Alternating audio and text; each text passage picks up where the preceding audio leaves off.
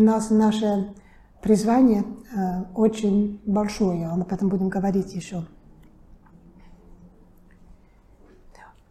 Владыка, владыка верил в каждом человеке, он мало давал советов, потому что он требовал от нас, чтобы мы молитвой сами знали, что делать, потому что молитва для него была самой центральной частью его жизни. Он однажды говорит, без молитвы я не могу жить. И молитва – это не молитва слове для него. Молитва – это предстояние перед Богом, и чтобы встретить с Ним в глубочайшем молчании, чтобы быть рядом с Ним и чтобы узнать Его. И он был строгим. Он тоже от нас ожидал, чтобы мы не на каждом шагу сказали, батюшка, благословите, скажите, как поступать. Это не его подход. Он однажды говорил, когда люди ходили в монастырь в Эссекс, э, к отцу Сафронию, он говорит, мы по-другому, мы по-другому э, относимся. Мои духовные чады, это единственный раз, когда он говорил про духовные чады, потому что он редко об этом говорил, он сказал, мои духовные чады, я воспитываем, мы воспитываемся священниками внутренней свободы. А там это по-другому, и тогда поэтому надо выбрать, кому вы хотите прийти. Он всегда давал внутреннюю свободу выбрать. Да? Он никогда не сказал нет, нет, нет. Он говорил, делай, как тебе хорошо. Да? И он, он ожидал от нас, что мы стали, э, мы выросли и не остались детьми на всю жизнь. Это его подход. И когда он стал монахом сам, его отец, э, его духовный отец э, Афанасий в Париже, э, он мало давал ему советов. И однажды он встреч, встретился с ним, с ним неожиданно на, на остановке автобуса. И он говорит, отец Афанасий, Афанасий, вы меня постригли в монахов, и мне не дали никаких правил. И он говорит, отец Афанасий, правил? Какие правила? Ты монах, молись. Да? И это был его подход. Молитесь, и мне кажется, это не, не хватает сейчас. Очень много мы делаем да, в, в храмах и в церквях, много. Но для владыки центрально стоял а, молитва. Владыка зорко смотрел, а, что происходит в человеке. А, он говорит, духовный отец – это человек, который Только человек может быть духовным отцом, а, если он видит, что творит в этом человеке Дух Святой. И он сам это сумел. Он увидел, что Дух Святой творит в человеке, и поэтому он эм, уступал место Духу Святому, чтобы дать расти человек и не вмешиваться с этим. Эм, иногда люди его упрекали, что он мало дает советов – но он верил в человека, он верил, что мы найдем свой путь э, со Христом. И он до сих пор, но он же умер, он да, давно уже умер, 20 лет будет. Но он до того жив. Я вам дам э, анекдот, что со мной происходило. Э, однажды после литургии в воскресенье я сижу в метро, еду домой, и вдруг заходит ко мне молодая женщина, Наталья. Я сейчас с ней на связях. Она входит, я ее не знала. Она сядет рядом со мной и говорит, Фредерик, мне так помогает ваши эм, выступления по интернету. Я говорю, ну, я рада, если это вам помогает.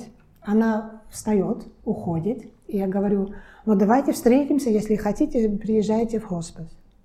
Она приехала через неделю, и мне следующее рассказывала. Она говорит, когда я ходила по улицам Москвы, я была в отчаянии, потому что мой дядя расстрелился, а, он не мог перенести свою болезнь. Я не знала, что делать. Она уже читала а, Владыка. Она говорит, я всей душой крикнула, Владыка Антоний, дай мне встретиться с Фредерике. И мы встретились в метро, так-то в этом, в этом купе мы встретились. И после этого так должно было быть, но я думала, упс, они все видят и все, всем помогают, если криком души просить, будет, дано, а, будет дан ответ. А, и он жив. Так что если у вас есть вопросы, на которых я не могу отвечать, попросите его. И все равно все, что говорю, это, это, это его ответственность, не моя. Цель молитвы для Владыки была встреча. встреча прежде всего с самим собой.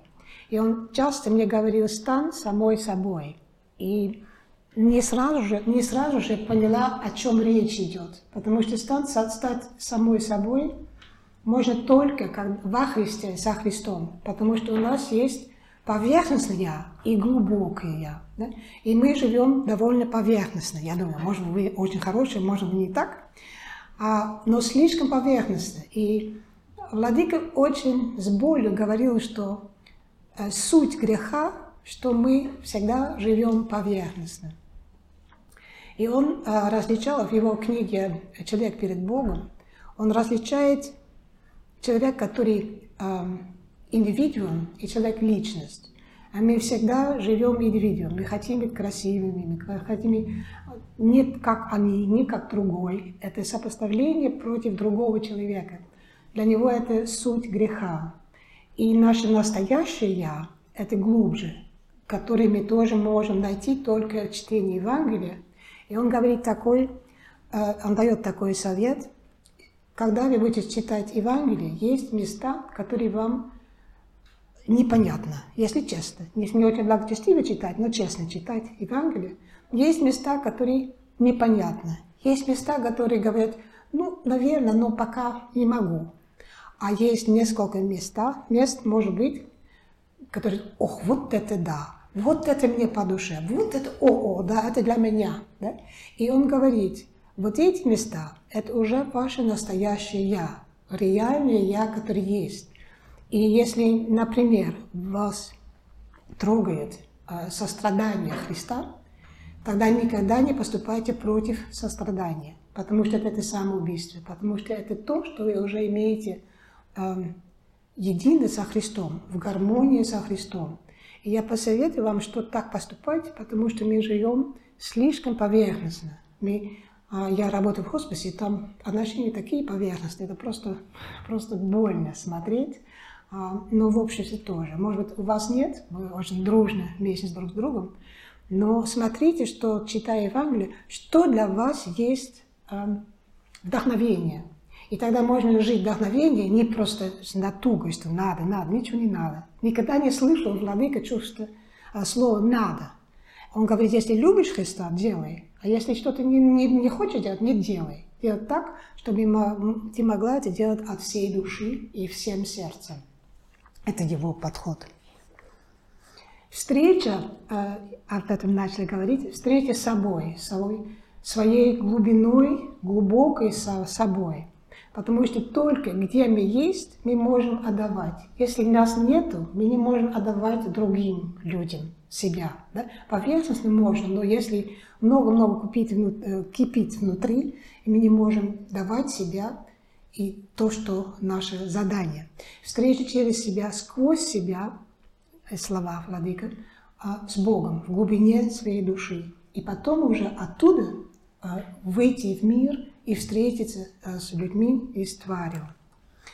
И так быть укорененным во Христе, чтобы в нем встретить всех и каждого. Потому что когда бываешь человеком страждущим, человек умирающим, человек тяжело больным, только можешь давать, чем ты владеешь. И мы не владеем себя. Мы эм, иногда теряемся, особенно когда есть боли у умирания детей, умирания своих сверстников по, по возрасту. А, об этом еще будем говорить. Очень важно, мне кажется, Владыка говорит, что воскресение Христова – это единственное историческое э, событие, которое мы сами можем знать опытом знать, молитвой, чтение Евангелия, молчанием. Я цитирую его. Воскресение Христа – это единственное евангельское событие, которое может стать частью нашего личного опыта. Все остальное мы воспринимаем из письменного или устного предания, то есть описание э, описание страстей, различных событий из э, Священного Писания. Но воскресенье мы знаем лично, опытом. И дальше Владыка говорит, если это не так, против, против, в противном случае если это так, мы не знаем основополагающий факт жизни церкви и христианской веры. Только опыт воскресения превратит смерть в сон и самую смерть в врата жизни. И это важно, потому что я вижу уже много лет, работаю с тяжелобольными людьми, и все православные, все причащаются. Но факт воскресения Христова и наше воскресение почти не играет никакой роли, когда есть переживание горя, когда человек умирает, и можно себе задавать этот вопрос, что это значит для меня лично, в моей личной жизни. И знаем, наверняка у вас есть опыт, когда близкий человек умирает или умер. И Владыка и Иван Затворник говорят, что плакать нужно. Да? Плач, плачьте, но не отчаяние плачьте, потому что действительно воскресенье есть. Разлуки окончательно нет. И когда мы э, в субботу, когда Господь входит в ад, то есть Шиол, где Бога нет, э, уже нет разлуки от Бога.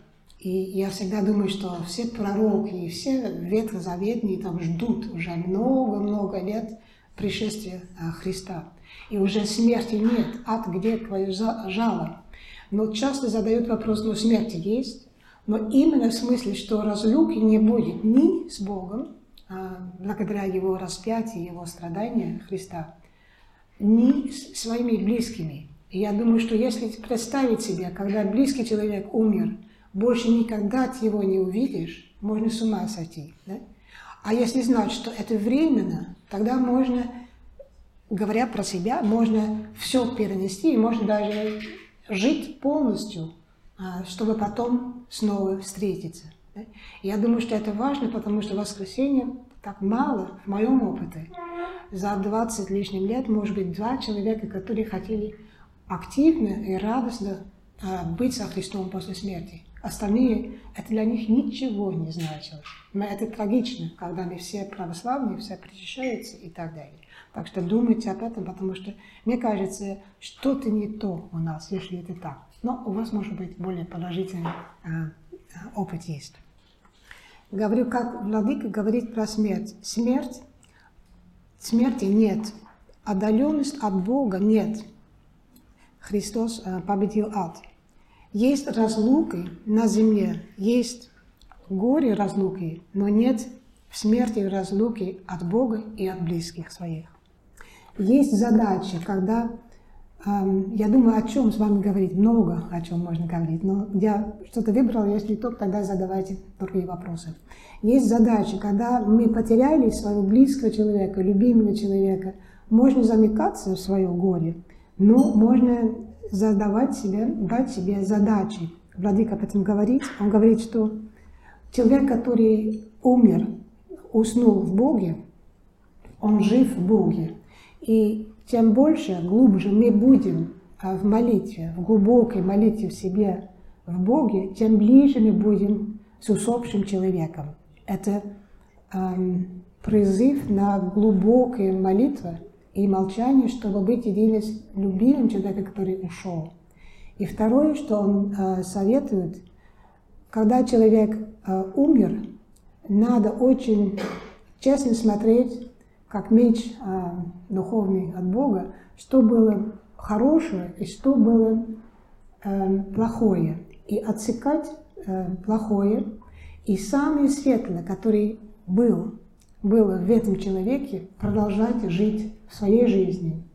Чтобы в конце жизни своей, когда мы будем стоять перед Богом, сказать, Господи, все плоды – это Его плоды, пусть прими это от Него. Я думаю, что это очень хороший побочный эффект, это мои слова. А, потому что тогда мы будем едины с этим человеком, который мы так любим. А, никогда не любили, но любим, потому что продолжается. А, и мы будем едины с ним, и, за, и заодно мир не оскудевает от того, что человек умер, уснул. И это очень, мне кажется, очень важный совет. Другой он что говорит, что ни в коем случае, если нет э, патологии, а подавлять горе разлуки транквилизаторами, потому что вы подавляете свое горе, и потом уже не можете вступить в контакт своим горем.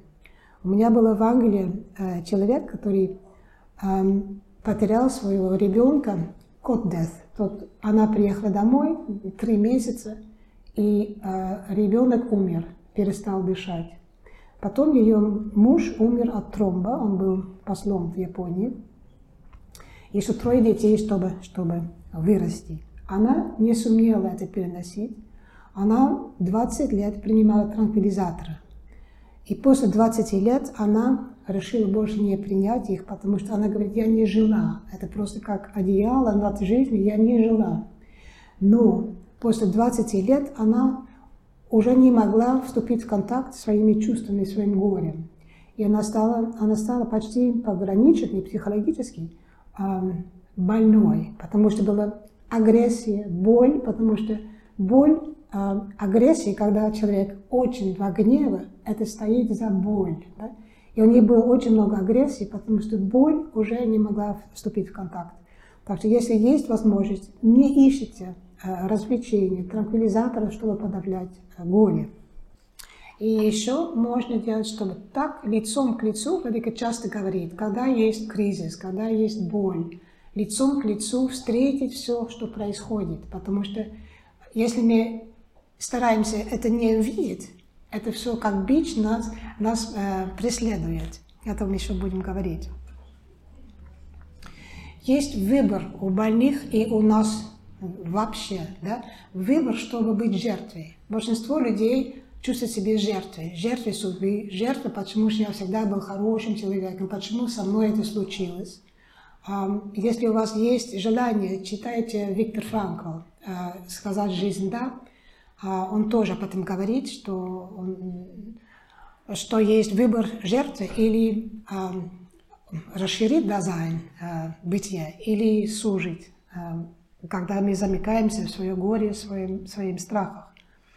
И Владыка говорит, что жертва – это почти все пациенты живут этим. И он дает э, совет, что помогает э, жить более творчески – он дает такой совет. По воле Божией я попал а, в, таку, в такую-то ситуацию, или Бог позволил мне в нем оказаться. И цель моей жизни теперь не в том, чтобы из нее выпутаться, а в том, чтобы сначала ее осмыслить, а затем представить Богу решать, хочет ли он, чтобы я в ней оставался или нет. Если мы так поступаем, говорит Владыка, мы могли бы вынести намного больше, чем обычно мы можем. Про жертву он говорит следующее тоже. Он сам был врачом, и он знал, как люди реагируют на боль или на тяжелую болезнь. Он очень знал себя, знал людей, однажды к нему приходит старушка, говорит, батюшка, батюшка, у меня такие сны, такие видения у меня.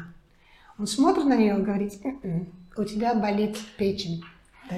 И это было так типично для него. Он был прямой, да? он видел все, а не всегда говорил, но шутливый был тоже. А, он мог передразнить человека, может, он, мог, он мог бы актером быть, я думаю, что если бы он не узнал Христа, он узнал Христа, вы читали наверняка, в 14 лет. Он не хотел знать Христа, а Бога.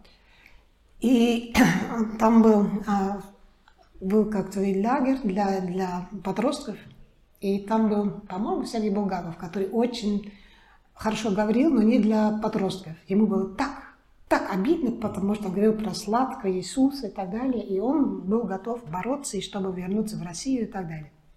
Он поехал домой, он был очень, ну как, растерялся. Он говорит, мама, у меня есть, у нас есть Евангелие? Да, есть. Он закрылся в, свой, в свою комнату и начал читать. Но посмотрел, тип, типично для него, какая, какое Евангелие самое короткое, чтобы не терять много времени. Он выбрал Марк, святого Марка. А Марка было тоже для римлянин, которые а, ничего не понимали. Да? Это был очень простой язык. Начал читать, и между третьей и четвертой главе он, это его слова, он знал, что воскресший Христос стоит перед ним. Он говорит, я ничего не видел, я ничего не нюхал, ничего, но знал, что перед ним стоит воскресший Христос. Он очень скупными словами это говорит, описывает. Но это был внутренний переворот, и, конечно, это внутри ему что-то так происходило, что он с одного, с одного дня на другой он стал проповедовать Христа.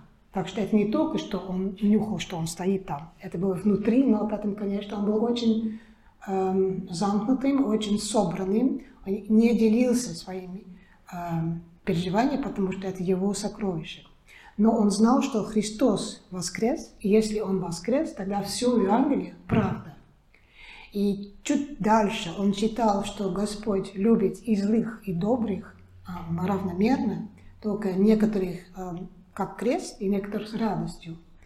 И он так захотел быть со Христом, что он говорит, пусть меня оспаривают, пусть меня жгут, но я хочу быть со Христом и так буду жить. И так он жил всю жизнь.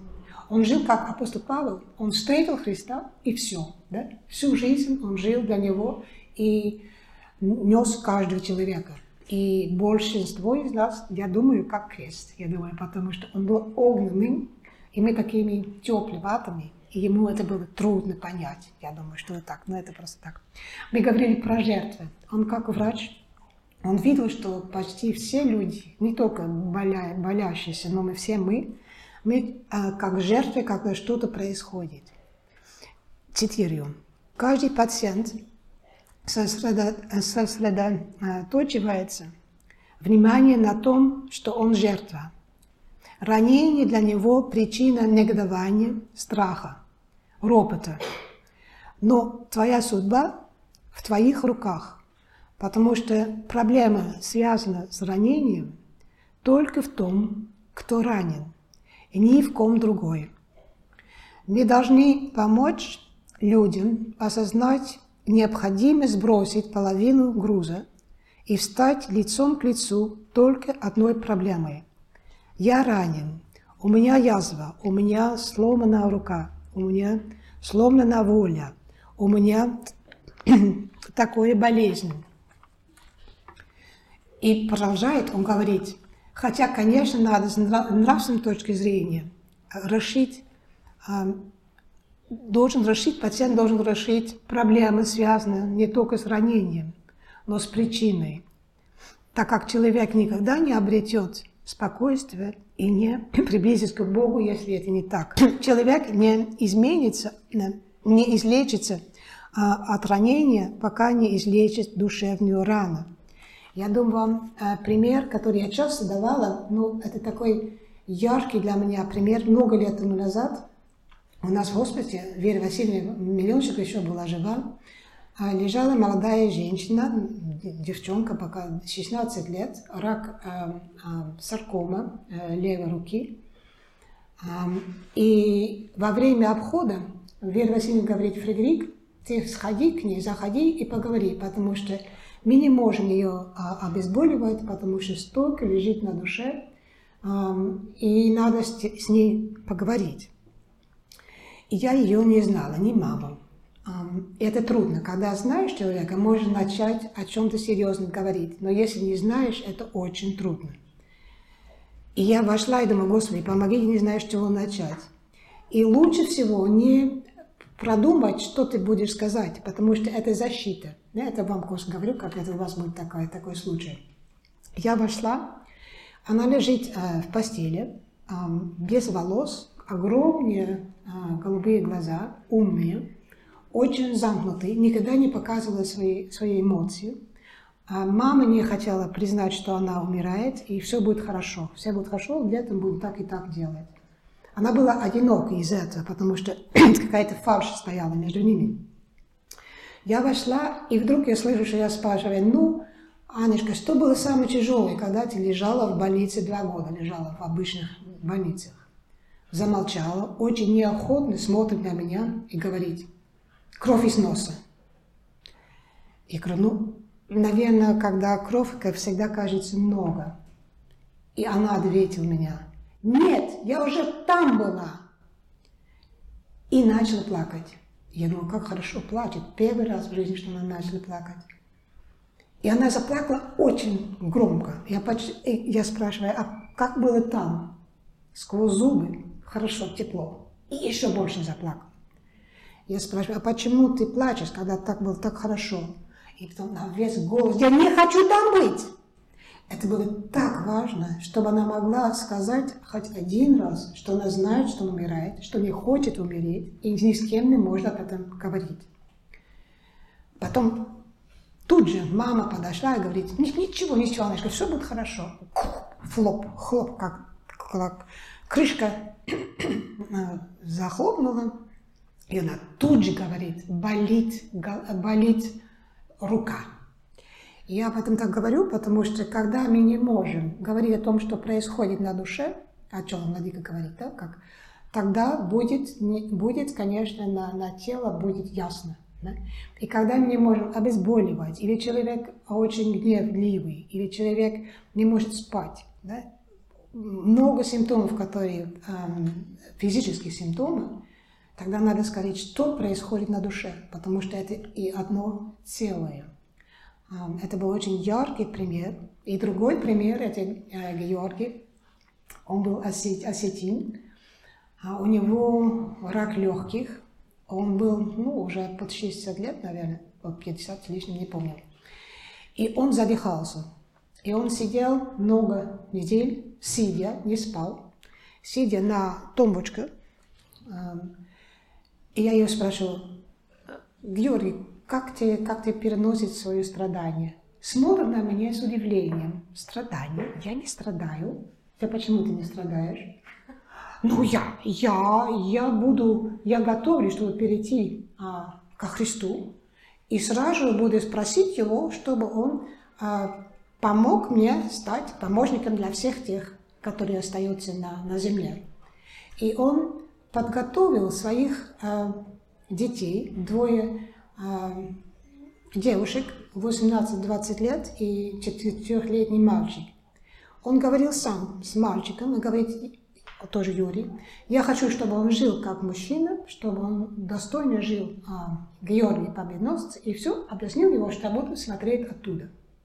Это единственный человек за всю мою жизнь, который победил смерть. Он не почувствовал, он почувствовал, что трудно, но это не важно, у него был цель, это Эм, осмысление страдания. Это очень важно, о чем будем говорить. И для него была такая цель, что он даже не чувствовал, что происходит. Когда он умирал, он был тучный, большой, он был историк, а потом после перестройки стал боксером и помогал детям и так далее. Даже его подставили, в тюрьме поставили, потом вышел. Но без всякого э, обиды, он просто жил, как жил. Когда он умирал, э, у него тучный, и мы не могли найти у него вены, чтобы облегчить его а, дыхание. Он восемь раз давал свою руку, не могли найти вены. Ни слова, это больно, да, чтобы найти, ни слова робота, ничего нет. И вдруг он говорит, дети, он был совершенно погружен в том, что происходит внутри и что будет с своими детьми. Он даже не, это, не, не обращал внимания на это. Когда он умер, четверо человек должны были его класть на, на кровати наконец-то. И он лежал как богатырь. Он действительно победил смерть. Для него это было воскресенье, была реальность, да, о чем мы много говорили сейчас. Но это был единственный человек за всю мою жизнь с больными, что так жил. Осмысление страданий – это крайне важно. Когда человек, э, Виктор Франкл об этом тоже говорит, неопределенность срока это очень трудно переносить. Не знать, что будет без цели, очень трудно это а, переносить и мужественно встретить лицом к лицу, что происходит. Владыка говорит про болезнь. Болезнь – это момент, когда человек может осознать не столько то, что он смертен, но сколько то, что пора перестать суетиться, пора утихнуть. И я думаю, что мы все живем э, суетливо. Да? И Владыка тоже в его книге говорит тоже про «Мементо мори», э, помните, смерть не как угроза, но чтобы жить стопроцентно А напряженность сейчас то, что мы можем делать сейчас, потому что это может быть завтра, может быть, не будет. Я это вижу у своих больных. Я думаю, что ну, завтра еще буду вот с ним делать так и так. У нас лежала недавно очень интересная э, журналистка, и волонтеры э, приходили, чтобы у нее снять ее жизнь. Она рассказывала, рассказывала. А вдруг через день-два пожелтела и умерла очень быстро. Не успели. Да? И я думаю, что очень важно, чтобы делать то, что ты можешь сейчас делать, потому что не откладывая, что будет потом. И смешной вам рассказ тоже, Владыка, типичный для него. Он сидит а, в поезде а, в Эдинбург, на, на севере Англии. Перед ним сидит человек, англичанин, он спрятался за газетой. И он прочувствовал, Владыка, прочувствовал его отчаяние. И он говорит, что с вами? Да? Вот так. Но представь себе, для англичан это очень нетипично. Что с вами? И они начали говорить, и он ему, ему говорит, что я вот-вот хотела покончить с собой. И это, это типично для владыка. Если мы знаем, что что-то надо делать сейчас, делай сейчас, и не давно завтра, или кто-то другой будет. Да? Это его, ну, не совет, но он просто всей, всей своей жизни, он об этом говорил. Делать так, не, не дай лукавый сказать, ага, завтра. И почему я? Может быть, другой человек. Если Господь дать делать, делай так сейчас. И он тоже так часто говорит, надо научиться жить здесь и теперь, да, в настоящем миге, потому что э, даже по отношению к больным, это тоже я вижу, когда человек э, сидит э, с близким человеком, э, и он думает, что, о, как я буду жить без него, как трудно жить без него, а человек еще есть. И надо об этом говорить, что что будет, это сейчас нет. Да? Что было, это тоже не э, влияет на сегодня. И бывает у людей, которые э, серьезно болели и боли были, они вспоминают, что было. Это было так больно, так больно. Они сейчас, на сегодня, переносят то, что было. И Владыка говорит, что это багаж не напрасный, потому что сейчас можно перенести, что здесь сейчас. Но отяготить это тем, что было, и то, что может случиться в будущем, да, и это для каждого из нас так, потому что это не только физическая боль, это душевная боль. Но, о, полгода назад было так больно, а сейчас больно, ого, больше не могу. Да? А то, что было, не надо перенести на сегодняшний день. И он дает такой пример, девятилетний мальчик, когда он, Владимир что был студентом медики во Франции, там был маленький мальчик, 9 лет, который очень страдал. Левкоз, по-моему, был у него. И он был таким веселеньким, веселеньким. И Владимир спрашивает, почему ты можешь так радоваться, когда у тебя столько боли? И этот мальчик, 9 лет, говорит, очень просто. Я не думаю, что было, и не думаю о том, что может случиться. Я сегодня живу. И он вот, дает такой пример. Это для нас важно, потому что мы не умеем жить в настоящем. И когда и спрашивает, и спрашивает медсестер сидеть с человеком, который умирает, чтобы не один умер, они сидят, но они думают о том, что будет вечером, о что было вчера. Да? И посидеть с человеком – это не только посидеть и думать или на айфоне сидеть, это быть рядом с человеком и нести этого человека, о чем, о чем он говорит. Состра... Что такое сострадание? А, обычно думают, что это эмоционально, чтобы плакать вместе, чтобы стараться а, выжимать из себя какое-то чувство, чувство а, сострадания, чувство плакать вместе. А это не так. Он не нуждается, человек, который умирает или тяжело болен, не нуждается в наших слезах. Он нуждается в творческий подход к тому, что происходит с ним. То есть помочь ему нести, что происходит, а прежде всего, чтобы относиться к нему с трепетом, с уважением, что у него есть картина жизни, что у него есть опыт жизни, и как человек с человеком относиться, что далеко не всегда происходит в наших больницах, я думаю, даже в хосписе не всегда так происходит. Владыка говорит про страдания, все следующее. Мы не любим, мы не любим сострадать и страдать. Очень часто, может, вы, наверное, другие, потому что вы очень глубоко верующие, но я часто слышу от людей, что говорят, мне, у меня хватает свою боль, свое горе, больше не могу, не хочу. Да? И Владыка говорит следующее в, человек, э, в книге «Человек перед Богом». На страдания мы отзываемся двояко. Мы или закрываем глаза, закрываем уши, не хотим видеть, или перетолкиваем э, страдания. Страдает. Но кто виноват в этом? Да? Страдает. Но почему э, я должна отозваться? Разве нет другого человека? Он, разве он мне самый близкий человек? Или я ему? Я не близкий ему. Разве нет никого? А кто бы мог, естественно, быть ему близок? А второй способ, который мы употребляем, говорит Владыка, для того, чтобы страдание не было таким острым, это ее перестройка на гнев. Легче гневаться на, на э, проблему земную, легче гневаться на виновного страдания, а порой на того, кто страдает и требует наши страдания, которые мы не хотим давать. Но гневаться легко, в гневе есть активность, есть правда, мнимая правда, но все-таки сила. Страдания мы пере, пересмотрим как бессилие, беззащитность, уязвимость. Но в гнев мы себя лишаем участия в том отношении к миру и к его боли, неизбывной боли, которую мы находим во Христе который говорит, когда он висит на, на кресте, «Отче, прости, не, не, не знают, что творят». И он говорит, что пассивно принимать боль или то, что происходит, мы не умеем. Я часто стояла на исповеди, я как-то как бунтовала на то, что происходило, в больницах, что не так а, относится к больным и так далее. И он так мило говорит, мы с тобой так трудно не гневаться. Мы должны на это научиться, чтобы раздираться душой и не гневаться.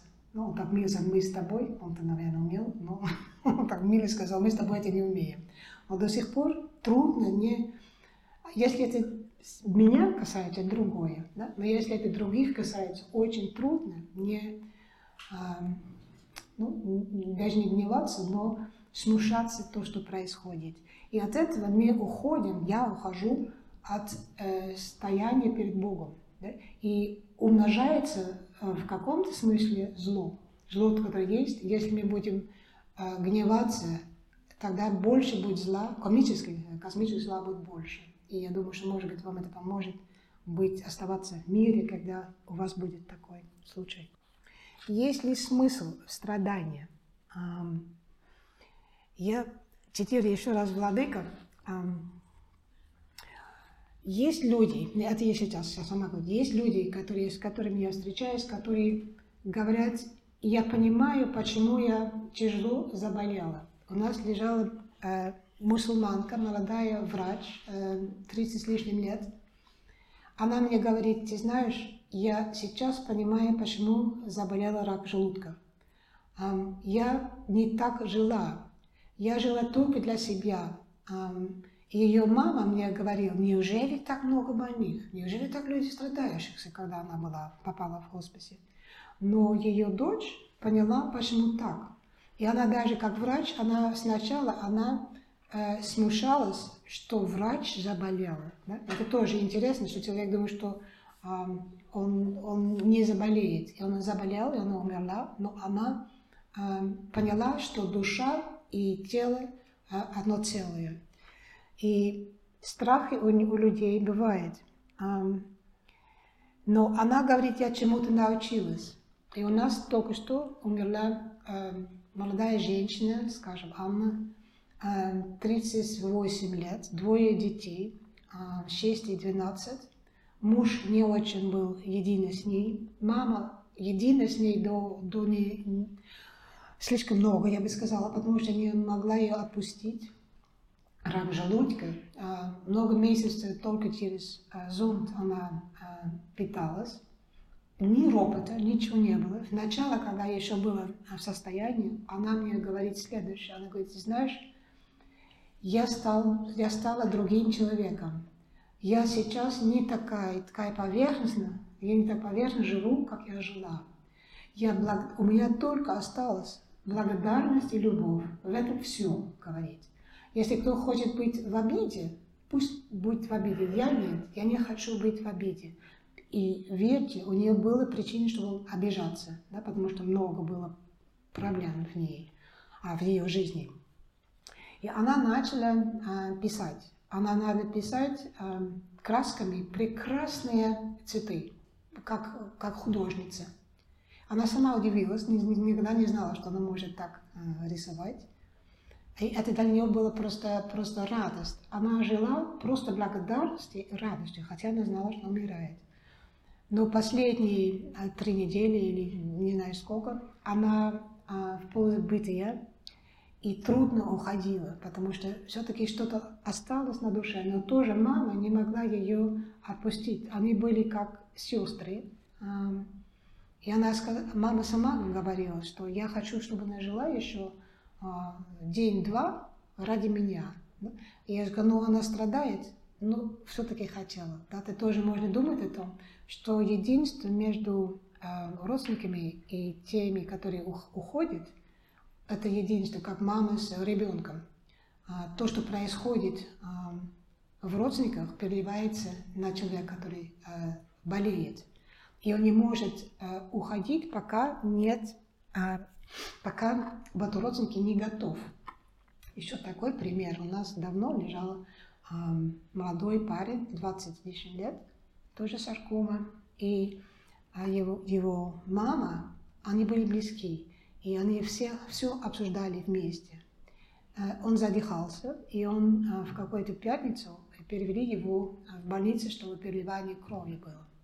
Они вернулись, это было в пятницу, вернулись в воскресенье. И он умер в понедельник.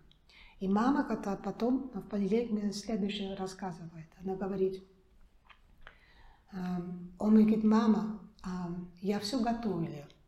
Мама говорит, ну в среду будет то, то и то делать. Нет, нет, меня уже не будет в среду. Я хочу, чтобы ты отдала вот это, вот это, тому-то, тому-то, и на похороны выходу так и так. И она мне говорит, я пошла а, в комнату сама и говорит, Господи, а, делать так, поступать так, чтобы ему было хорошо. Она пришла к нему и говорит, я тебе так говорили про, про тебя с Богом. И он говорит, наконец-то, мама, ты поняла. И в понедельник он умер. Это просто он не мог уходить.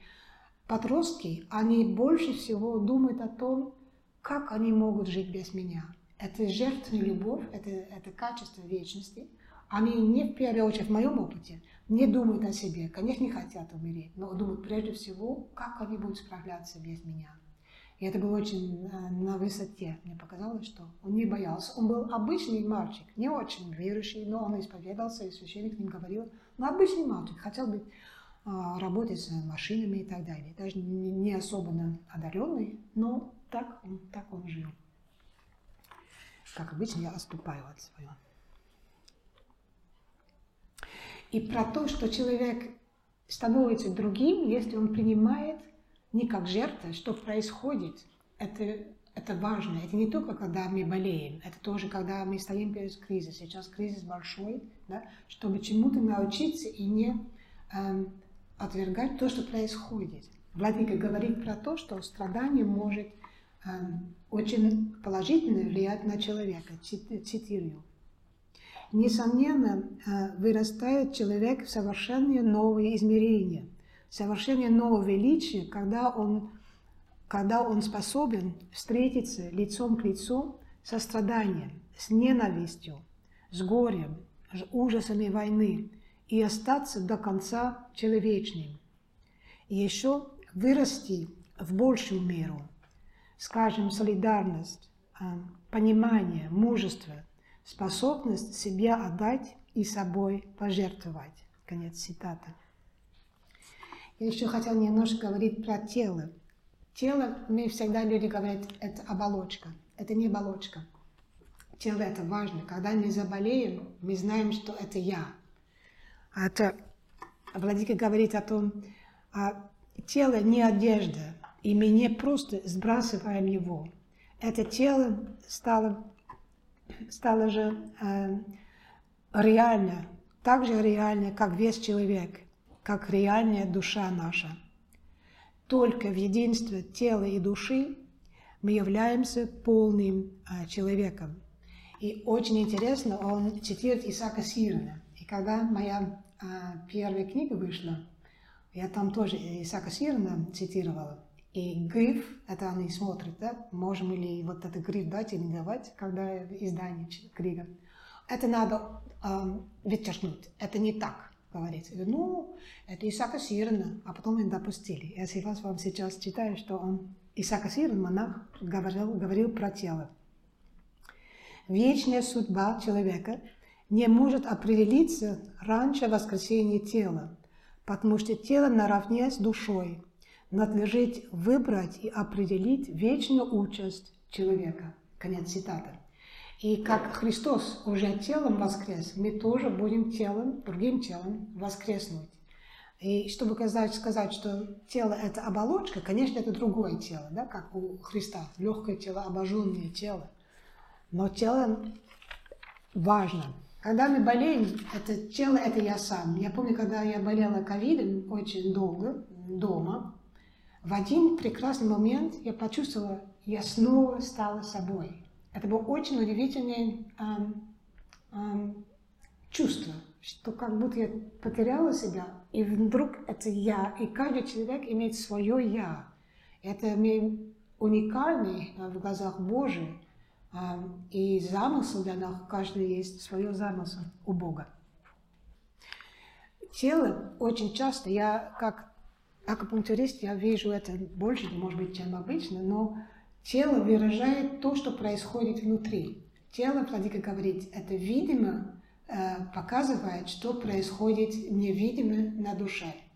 И когда мы встречаемся с людьми, которые не могут говорить про боль, про то, что происходит на душе, потому что опухоль мозга или дети, которые не могут точно сказать, что происходит, мы можем увидеть по телу, что происходит. Мы можем видеть, как морщинка, что боль есть. Мы можем видеть ну, по дыханию, по глазам. Да? Человек может сказать, я, мне хорошо, но глаза очень напряженные. Ну и даже давление можно увидеть. Все можно видеть, очень много можно увидеть по телу человека. Владыка говорит про тело. Мы тело почти никогда всерьез не думаем о нем. Тело как бы само собой разумеется. Ребенок, э, когда есть любовь у матери, э, он чувствует без слов ее любовь через тело. Ласку матери, рукоположение друга, а так далее. Но не только это. Через тело нас достигает и небесного. Мы крестимся рукой мы приобщаемся, вкушаемся священное тело и крови Христова через уста. Мы слышим и мы видим, мы о Боге слышим и о Нем читаем. Все таинства а в православии через тело. Рукоположение, крещение, а миропомазанные. И тело – это, ну, это храм Духа Святого, как апостол Павел говорит, но тело – это важно.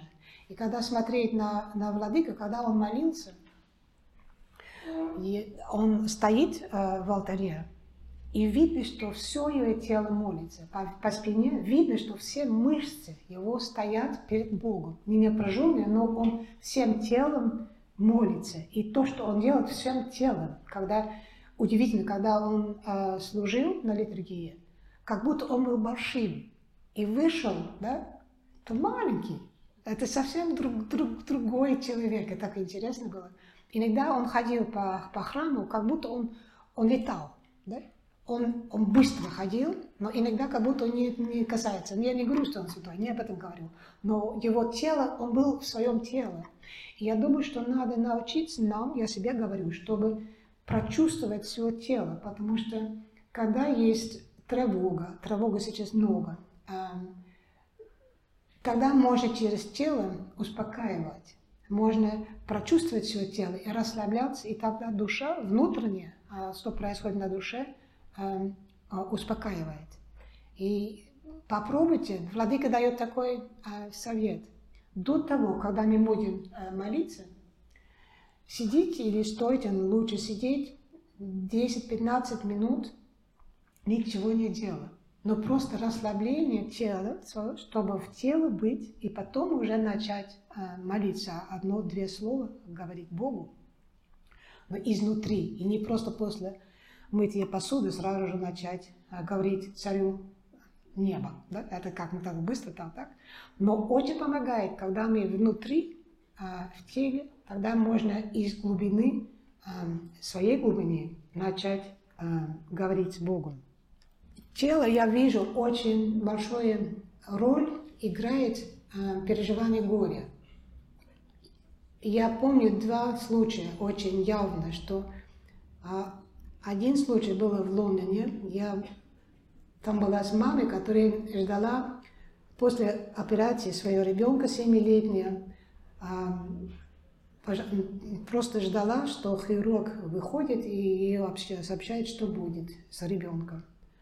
Он был египтянин, он вышел, и он говорит, к сожалению, дочка ваша умерла.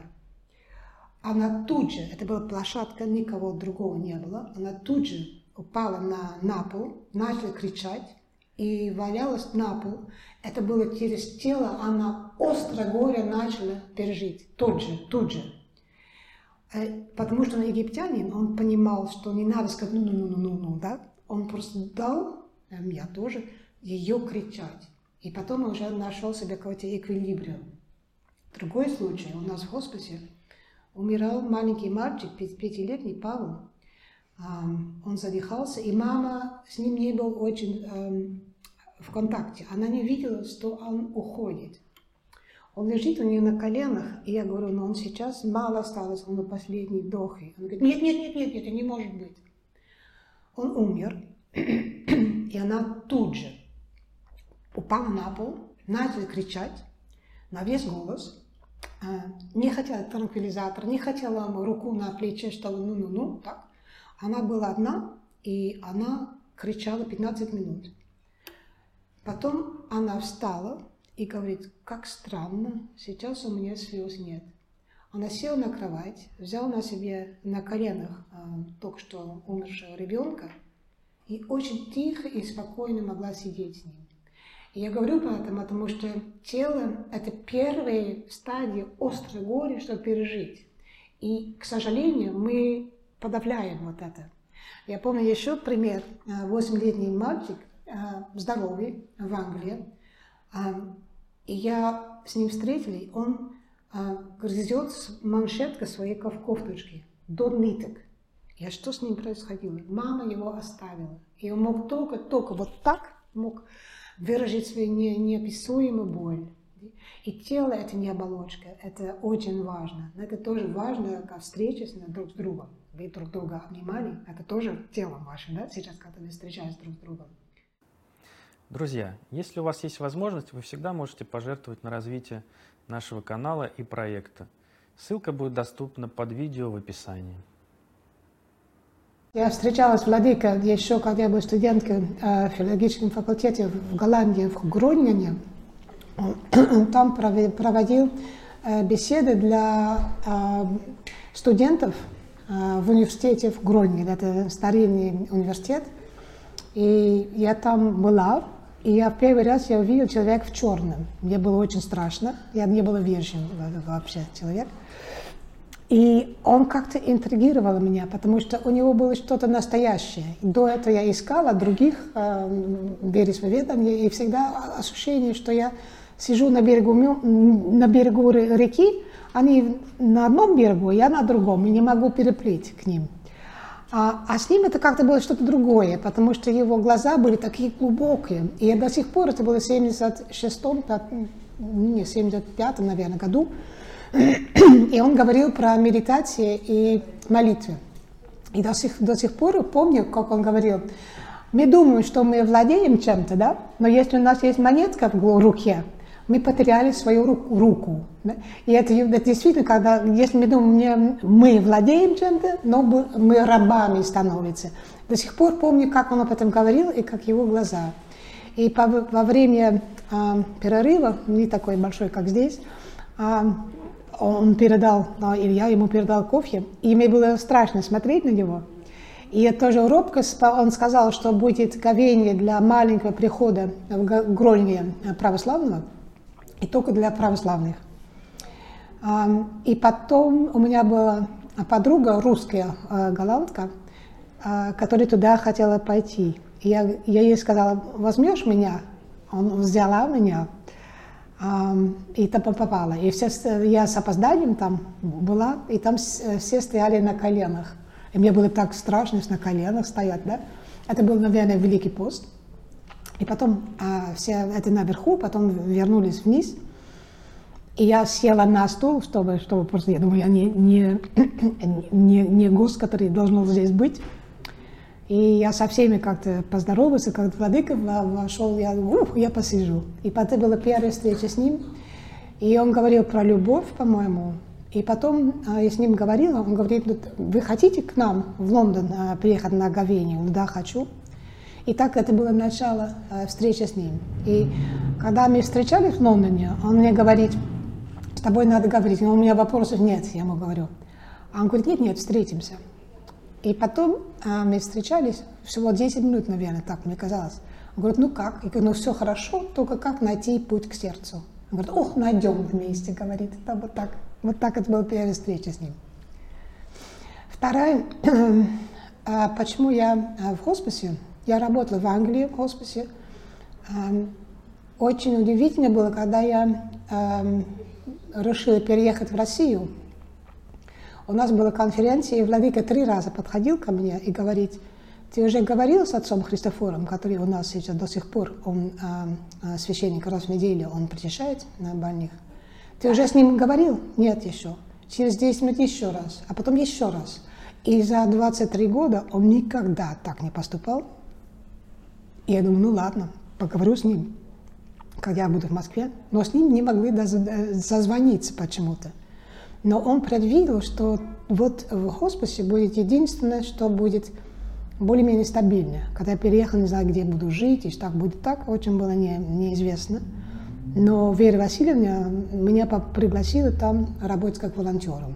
И вот это было единственное, что было эм, ну, стабильнее, бы сказала, что избить. Э, наверное, так, так надо было бы, потому что я бы не писала книги тоже, если это не было так. Да? Воспользуюсь ситуацией, пока вопросов нету. Э, расскажите, пожалуйста, опыт э, пасхальный на приходах у Владыки. Опыт пасхальный у него величайший. Он жил воскресеньем, э, когда он был очень уставший, он все равно на последний год, 2002, он умер в 2003, по-моему, а он вышел, и меня уже не было там, я была в Москве, а он вышел и сказал, я после утренней, я больше не могу. Но все годы, когда я там была, Э, очень интересно, они после утренней, все священники стояли э, рядом друг с другом, и мы подходили к нему, к ним, э, и Христосовали с ним. И владыка зорко посмотрел, что это значит. Да? Он смотрел в душу, он сумел смотреть в душу человека, что происходит на самом деле. Если человек не очень, немножко воскрес, вот так, да, он понял, что, что это еще не глубоко. И он действительно смотрел, значит ли это что-то для вас. То, тот вопрос, о котором мы говорили, что значит для каждого из нас воскресение Христова. Значит ли это что-то для, для нас, когда мы кризисом, когда мы стоим перед трагедией. Воскресение Христова – это, это центральное нашей, нашей жизни. И для него это было центральное, в общем. Но он начал с этого, да? Он встретился с воскресшим Христом, и от этого все было правда, все было реально в, в Евангелии. А если Христос не воскрес, тогда ничего не имеет смысла в жизни. Да? У него это было явно, явно. А, и всегда он, а, когда были передачи с BBC в Россию, он всего себя выкладывал ночью, да, пасхальной ночью, когда передача была, чтобы он дать вам то, что он мог передать. Он очень любил и любит русских. Он больше любит русских, чем англичан, я думаю. Так что...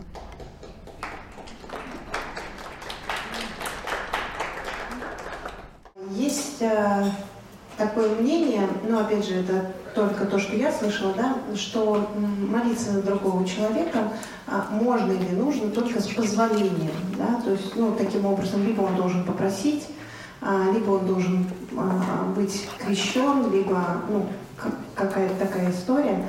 И я всегда слышу двоякие мнения, и вот у меня всегда внутренний вопрос возникает. То есть, с одной стороны, ты можешь помолиться за человека, который прямо сейчас э, даже пожелал э, какого-то дискомфорта или зла тебе, да, просто искренне, ну вот как э, не знает или не ведает, что творит, да, а с другой стороны, э, я часто слышу от других людей, что нельзя, например, брать на молитву, там, например, маму, у, которого есть, э, у которой есть проблема с детьми, если она сама не включена в этот процесс и не готова а, молиться за своих детей.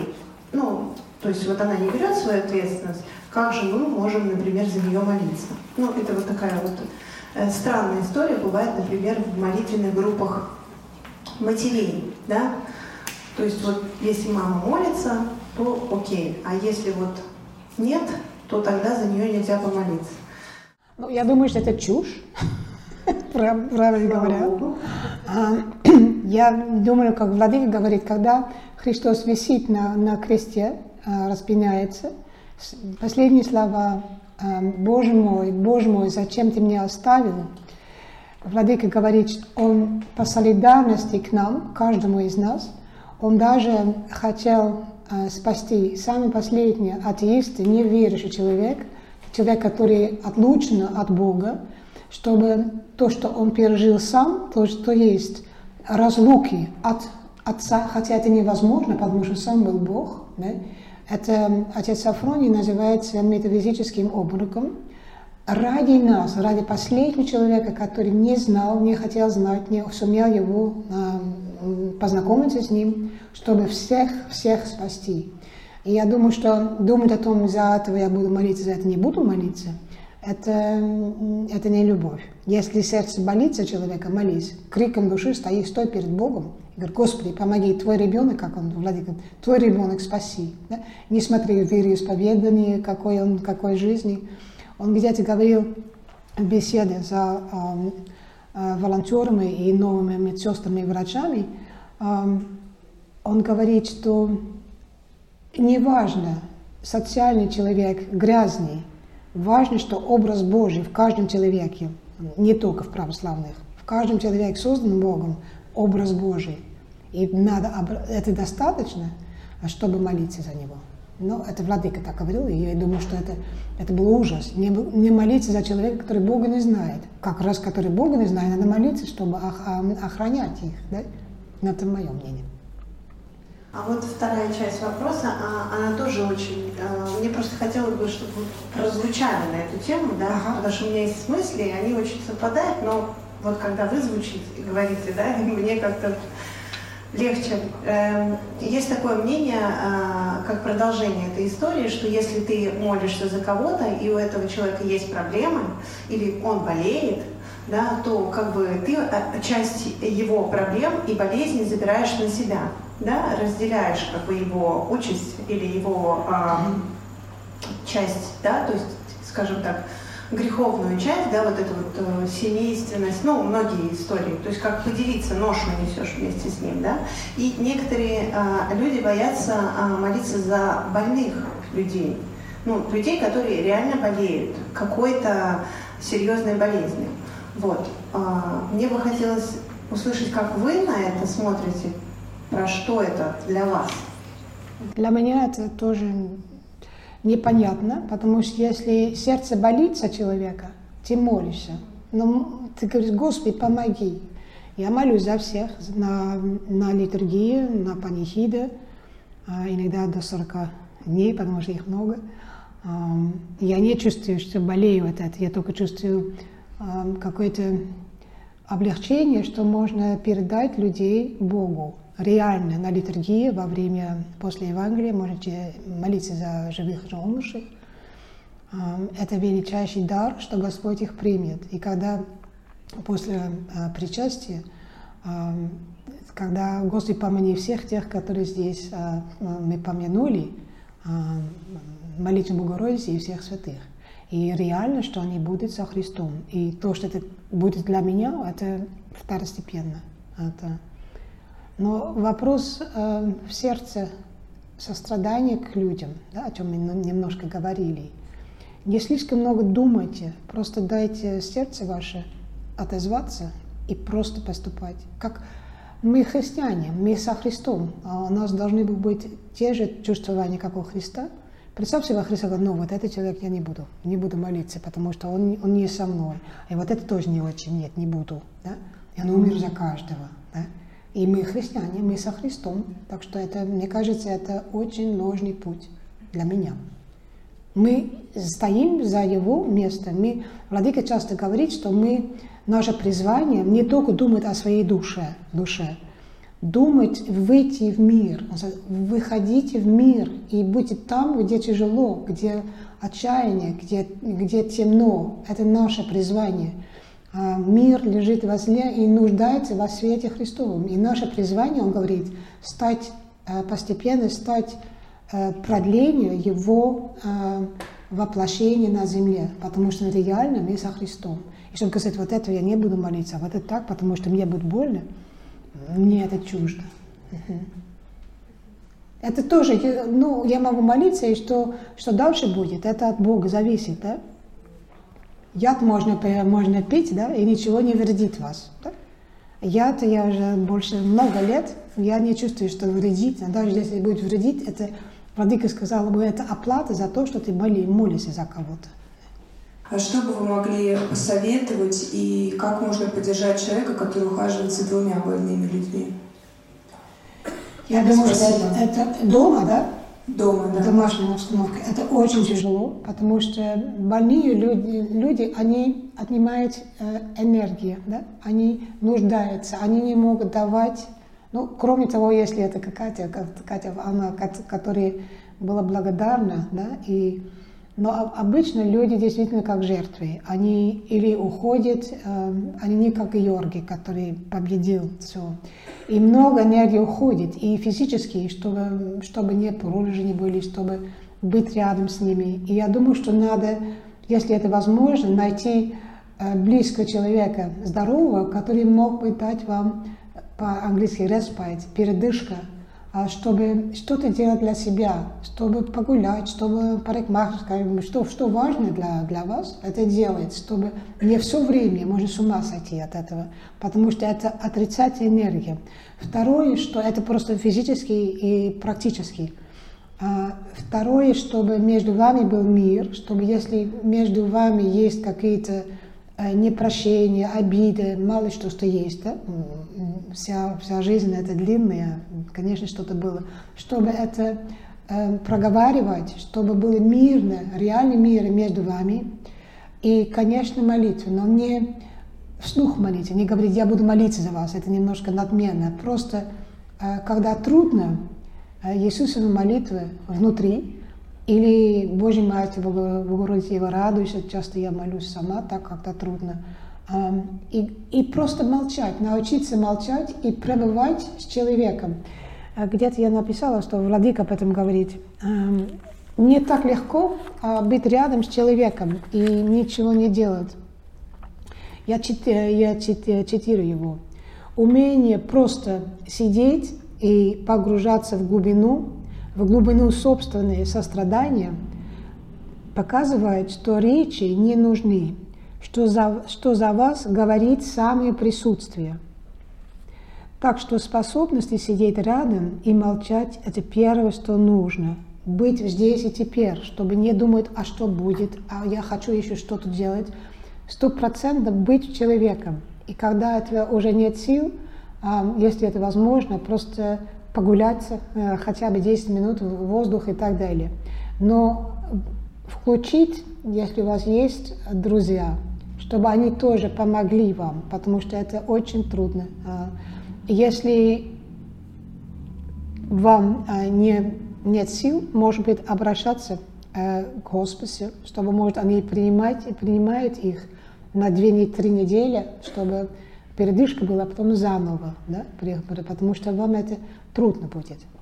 Но только молитва и практически, чтобы была передышка от пребывания.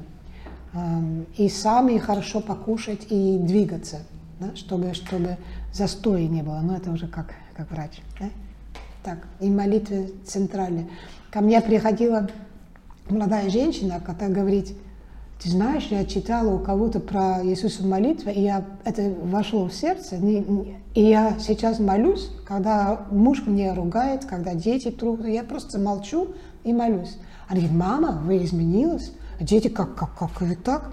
И муж так-то чего-то не хотел, она пошла в кухню и молилась внутри, и он сделал. Так что я думаю, что внутренняя молитва очень много может делать. Но когда сил нет, это трудно. Да? Поспите побольше, чтобы сил было и покушать, и нормально, и чтобы друзья помогли. И если очень трудно, тогда попросить, чтобы в хоспис э, или паллиатив-центр, который у нас есть, вам помогли. Я бы так сказала.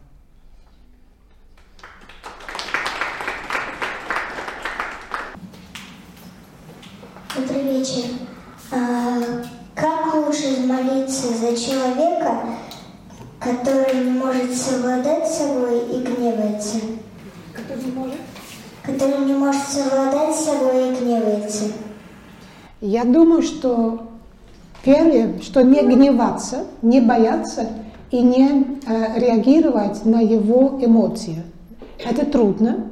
Эм, скажите заранее, что может быть, так будет. Он будет гневаться, он будет не владе, владевать собой, владеть собой. Я буду рядом, но я не буду реагировать ни внутренне, да, и не внешне. Смотреть на него как человек, который э, так боится, что его э, гнев, гнев стоит за боль. Да, часто, Владыка мне говорит, когда человек гневляется, когда это, боль, невыносимая боль, и не может иначе это а, появить. Да? И не владеет собой, потому что он хотел контролировать и не может. Да? И еще больше будет гневаться от этого. Смотри на него как на больного. Да? А Владыка говорит, когда человек э, грешит да, или не владеет собой, или он удаляется от Бога, да, и может пожалеть его, сказать, Господи, чтобы не потерял тебя. Да? Внутренне скажи, Господи, помоги, будь здесь. Скажи, Господи, будь здесь. Я ничего не могу, но будь здесь, будь со мной, будь во мне. Да? И молчи. Если можешь, заранее думай, что будет, и так, ох, вот так-то, так и будет. И так и думала, да, что так. Попробуй так. Да? Трудно, да? Да. Это кто у тебя? Это кто? А? Не хочешь сказать, да? Нет? На всякий случай. Хорошо, давай. Ну попробуй так, да? И хорошо, что ты видишь, что, что такая проблема. Не уходи от этого, смотри в лицо, что происходит, и скажи, Господи, будь со мной, я не справлюсь. Я, мне, мне самой страшно, может быть, да? но будь со мной. Божья Матерь, будь со мной, и все будет. Да? Недавно я ходила с мамой на крестный ход и решила пригласить подругу атеистку. И она пошла не потому, что хотела, ну, просто для нее это как сходить погулять. Она пошла с нами и вообще ничего не почувствовала. И я слышала, что нельзя звать атеистов в церковь, потому что это грех.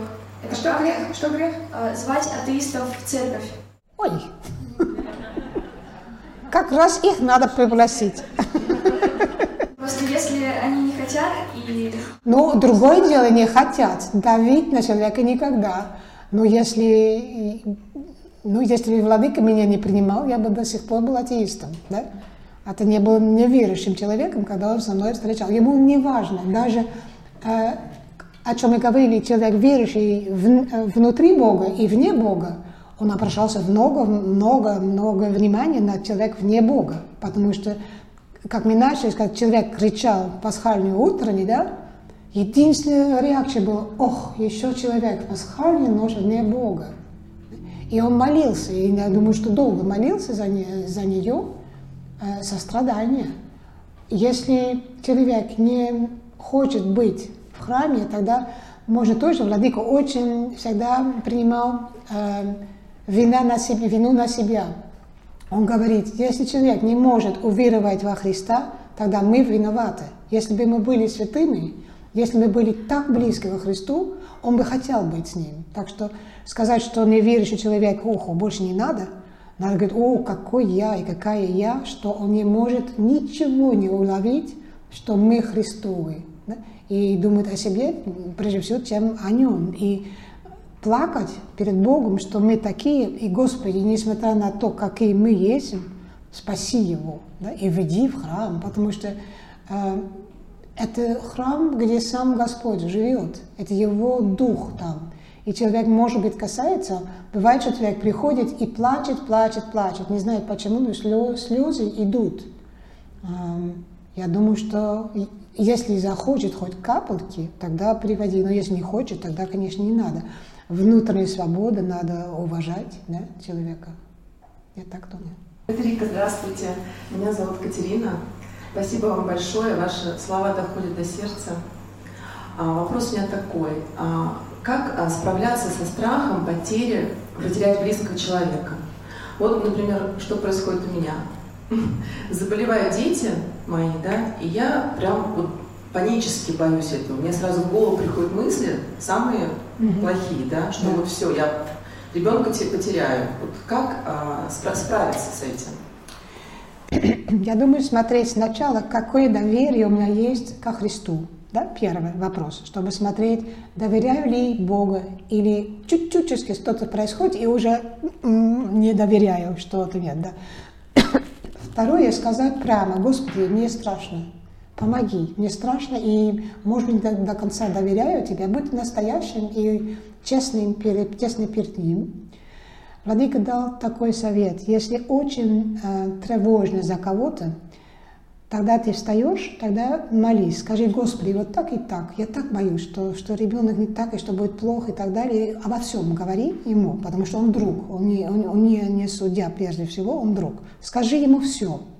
Потом он говорит, тогда в 12 дня еще раз, не потому что он забыл, а потому что вам это нужно – но промежуточное время ни о чем не думай дисциплиной, потому что иначе целый день будет уходить на тревогу.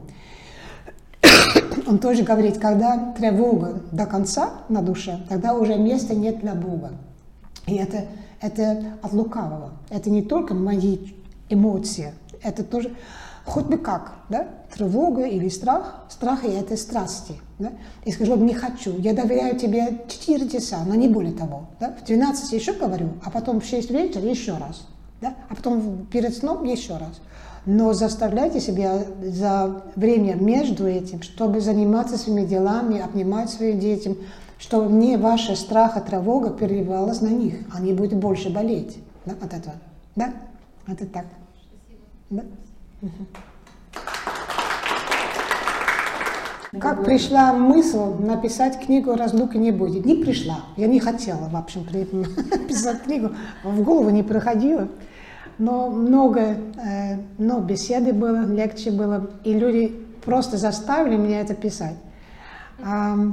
И у меня была подруга, и у нее не было работы, и я помню, что мы э, летом, мы сидели почти ну, три месяца, не очень. У меня все было в голове, и мы просто, она быстро по, по-русски мне отвечала, я по, по, по, по, не так, помедленнее.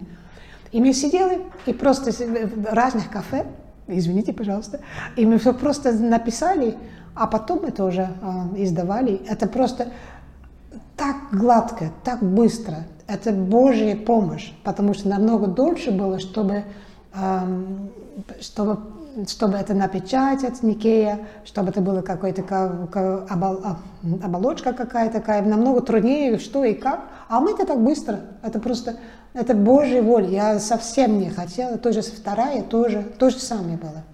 Владыка очень интересно говорит, что его задают вопрос, какая разница между верующим врачом и неверующим врачом.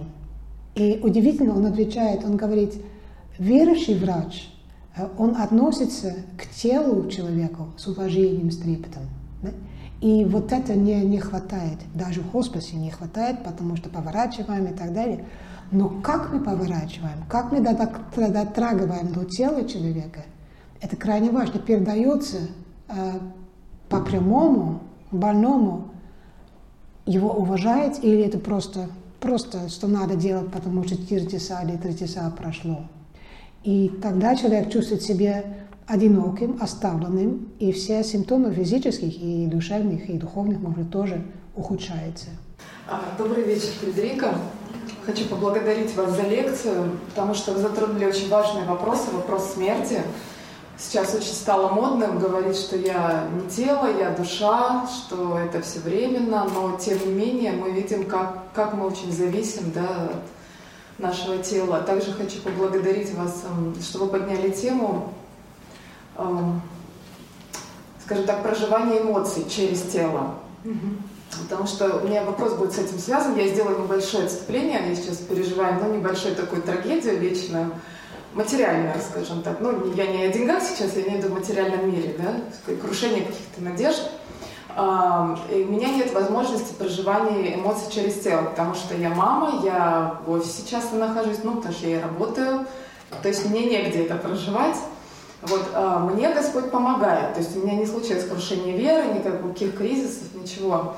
А, он посылает каких-то людей в мою жизнь. Вот сегодня, например, я ехала в метро, встретила владыку Пантелеймона. Вам большой привет от него. Вот, а, и хотела спросить, работает ли молитва и общение со святыми людьми во исцеление? То есть а, обязательно ли нужно прожить эмоции через тело? Потому что многие говорят, что это чревато онкологией, а, ну, какими-то другими моментами. Могу ли я просто молиться внутренней и вот общаться, ну, например, с Владыкой Пантелеймоном, своим духовным наставником, да? Конечно, конечно, можно. Конечно, помогает, но э, не прочувствовать свое тело, это э, вы беднеете от этого, мне кажется, потому что тело может вам э, сказать, в чем проблема. Если я чувствую себе, что э, очень интересное упражнение, можно смотреть в метро или в автобусе на людей на нос и на рот, сочетание рта и носа, да? и очень много выражает, что происходит внутри человека. Не чтобы осуждение, но просто интересно смотреть. Если я чувствую себе, что как-то напряженность у меня, я думаю, что о-о, раздражительность, мне трудно. Раздражение как-то в, в транспорте ужасно. Я чувствую, что тело мое реагирует на это. Думаю, о-о, не надо. Да? И тело может быть помощником, э, чтобы диагностировать, что происходит внутри, что не то, чтобы бороться с собой.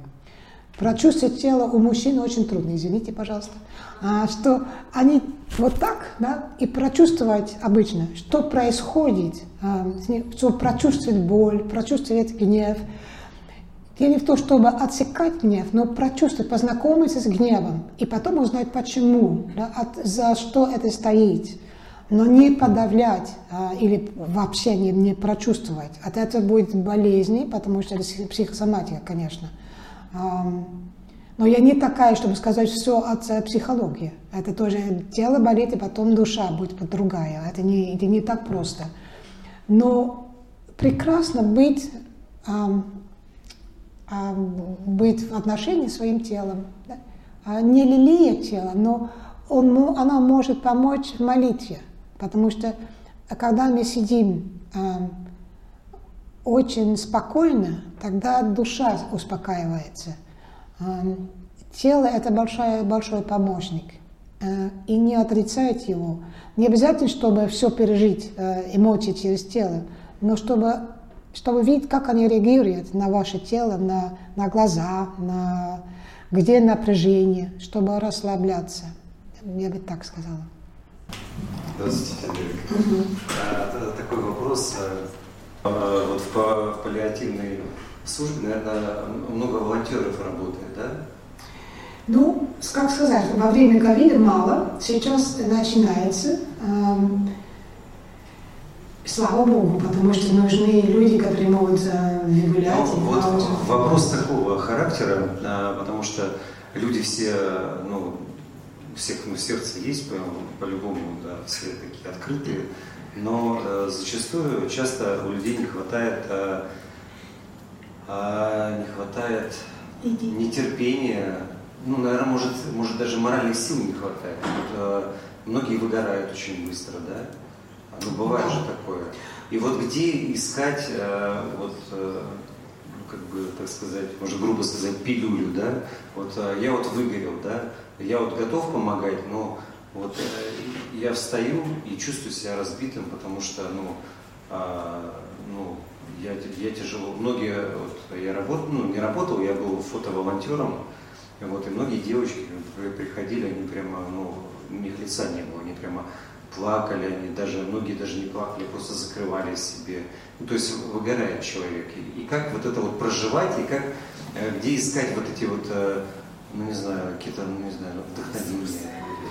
Ну, я думаю, что проблема выгорания – это проблема, что первое, что Элизабет Кюблер-Росс об этом говорит, э, что это э, не пережить свои проблемы да, и свои, свое горе. Очень часто бывают волонтеры, которые будут помогать и уходят от своей, своего горя, своего переживания, что-то, что было. Это, это первое. Второе, мне кажется, как только мы думаем, мы сами можем это делать своими силами, тогда будет выгорание.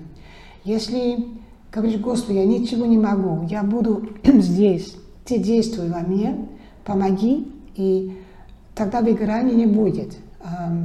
Владыка тоже мне говорил с начала дня, скажи, Господи, будь моими руками, глазами, веди меня к тому, когда нуждаешь в тебе больше всего. И потом иди, и Господь тебя ведет куда, куда нужно. Они думают, что это я. Я думаю, что я просто делаю то, что надо, и, и Он со мной. И в конце дня можно сказать, Господи, что, что не было то сделано и сказано, пусть они забудет. Что было хорошо, это Твое. И завтра заново попробую получше. Чтобы не приписывать себе ничего, и не думать, что это моими силами я это делаю, потому что это не так. Это больше всего э, движение внутрь, чтобы раскрыться ему, чтобы он мог действовать. Не выжимать свою любовь, маленькую любовь, которой в нас нет, а говорить совсем другое открытое сердце, чтобы он мог действовать. Это совсем другое направление. Да? Да, он через нас, и это, это действует на самом деле. Бывает, что Бывает, что сил нет, чтобы еще раз да, познакомиться с новыми людьми. Господи, Ты во мне помоги и поможет. Не потому что лень, но если действительно нужно, тогда э, он, он тут. И Владыка однажды говорит, э, в хосписе э, более настоящее, чем в миру, да? потому что там что-то настоящее происходит. И поэтому так много сил. Люди удивляются, когда они бывают, что так э, светло у нас должно было быть очень тяжелое, потому что вот умирает и болеет и так далее. Но там свет стоит, и люди это ощущают. Но это, друг, это другой э, аспект, не на ваш вопрос ответил. Да, вопрос. А, можно ли так сказать, я голос посмотрю, а можно ли так сказать, что в больнице самая сильная молитва? В больнице самая сильная молитва? Искренняя. О, это... Перед, э, ну, что человек уже понимает, что он перейдет в другой мир. Я это не видела. Я это не видела у персонала, а я не видела у людей, потому что людей не, не молятся. Люди не молятся, в общем. За столько лет я видела два человека, которые действительно хотели быть со Христом, потому что знали Его молитва очень мало места занимает. Только, может быть, у некоторых, которые ухаживают с ними, молятся, но тоже редко, к сожалению, да? потому что православная, православная страна, но это не очень глубоко. Да, единицы. А? Единицы. Единицы, да, да. А тогда можно спросить, а что мы делаем, да? А, в церкви, да? В церкви, что происходит, что так мало людей, да? Что мы не так делаем, может быть? Вопрос такой. Фредерика, добрый вечер. Меня зовут Аня Берг. Я как раз хотела вас поблагодарить за книгу «Разлуки не будет». В 2016 году у меня было такое испытание. Я каждые два месяца прощалась со своими родственниками. Каждые два месяца? Да, каждые два месяца у меня уходил какой-то близкий человек. И ну, из самого близкого круга семьи каждые два месяца. И это был мой первый год воцерковления. Ну, где-то в 15 году я стала в храм ходить. И я оказалась на такой чаше весов. Э, обидеться на Господа, либо довериться Его промыслу. И в середине, ну, вторым ушел мой дядя, ему было всего 50 лет, и через два месяца ушла его мама, моя бабушка. Вот она ушла с такой обидой на Господа, что он забрал ее сына. И я не нашла слов, а, чтобы убедить ее в том, что ну, это во благо, как это сказать, ну, как, как-то ее утешить, я не нашла эти слова, и за что себя несколько корю. И я бы хотела вас попросить совета, действительно, что как можно утешить человека в такой ситуации, когда прощаешься вот с таким близким, и как самому отпустить э, родного человека легче и не затаить вот эту обиду. Спасибо. А, да. А, я думаю, что две вещи. Зависит, вы только что от церкви влиялись, да, так что трудно, но а, когда человек а, умер или уснул, у него нет страдания, у него уже все отпало. И меня всегда э, поражает, когда человек только что умер, через час все, все страдание обычно э, исчезает, э, помолодеет, и видно, что какой-то мир царит вокруг него. Это удивительно, это Божий мир. И тогда, если не замкнуты в своем горе, можно думать, но ему-то хорошо, не потому что я знаю, что там будет точно, но видно, что он будет со Христом, и Христом прежде всего друг и не судья. И его, он будет во свете. В, э, есть книга «Владыка Вечность», э, «Жизнь и вечность» книга, э, о чем мы говорили недавно. И там много, читайте, потому что там очень много говорит, он, он идет, он перед такую, такое измерение света, э, радости, углубления, любви, что если есть большая любовь у вас, и можно сказать, ему-то легче, да, все позади. Эм, сама или сами человек может и нужно плакать, потому что это разлука. Это разлука времени, но эта разлука не может э, трогать его, не может слышать его голос и глаза смотреть. Это больно. А, но это, Владимир говорит, тоже выражение любви, потому что если бы сказать, ну ладно, вот так, тогда не очень большая любовь. Но если боль и пустота, принимать, приним, э, принимать это лицом к лицу, да, до дна, без развлечения, без транквилизатора, потому что это выражение вашей любви к этому человеку. Но не только думать о своем всем горе, Э, и продолжать, о чем мы говорили с вами сейчас, то продолжать самое светлое в этом человеке, э, пока вы живы. Да? Это дает задание, это дает смысл э, продолжения жить без любимого человека. Это важно, потому что тогда мир не оскидывает от того, что человек умер. Если у вас есть обиды на, на Бога, скажи Ему, скажи, Господи, я обижаюсь на Тебя. Он может это принимать. Владыка говорит, Гнев можно, он может принимать. Он понимает, это, за этим стоит боль. Да? И он, это, он смотрит глубже, чем наша обида, наш гнев, наш гнев. Скажи ему все, что есть. И если, если хочешь, сними это от меня. Или потерпи меня, пока это есть. Я бы так сказала. Как сохранить мир, не раздражаться, когда работаешь в школе, и сталкиваешься с, с травлей среди детей, грубостью и многими другими непростыми ситуациями. Речь о том, что обговариваем, беседуем, а это снова происходит как раз в моменты, когда очень загружен разными, разными задачами, устал. Как не выгореть на такой работе?